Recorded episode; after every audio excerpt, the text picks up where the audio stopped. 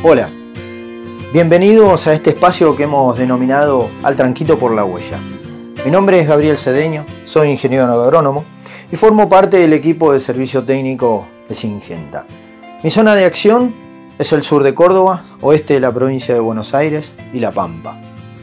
Hoy me toca contarles de una de las problemáticas más importantes que tenemos en nuestros cultivos de verano, fundamentalmente en maíz y en girasol, pero también en algunas oportunidades en el cultivo de soja, que es el famoso complejo de orugas cortadoras. Lo llamamos complejo ya que varias especies forman parte del mismo, donde podemos mencionar que Agrotis o Feltia son los géneros más influyentes.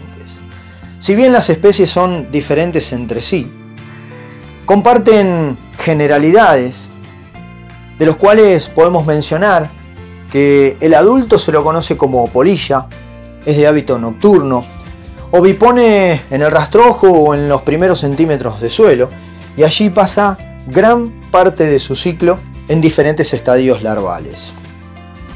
Estos estadios larvales también son bastante difíciles de diferenciar entre sí, de colores oscuros, opacos, y que en los meses de junio, julio y agosto es de un desarrollo muy lento, pero a partir de los meses de septiembre y octubre comienza su mayor desarrollo la plaga, y es ahí donde causa los mayores daños a la implantación del cultivo, que también se llama complejo cortador porque provocan cortes en las plántulas de estos cultivos generando desuniformidad en la implantación de los mismos.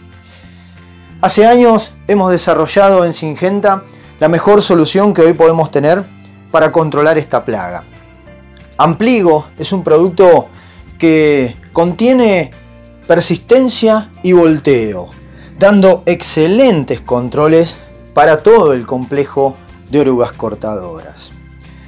A una dosis de registro de 75 a 100 centímetros cúbicos y aplicados en la preemergencia del mismo, ya la gran mayoría de los productores de la zona oeste conocen este producto, pero para aquellos que no han tenido la posibilidad, se los recomiendo, ya que van a tener los mejores controles para una plaga tan difícil como esta.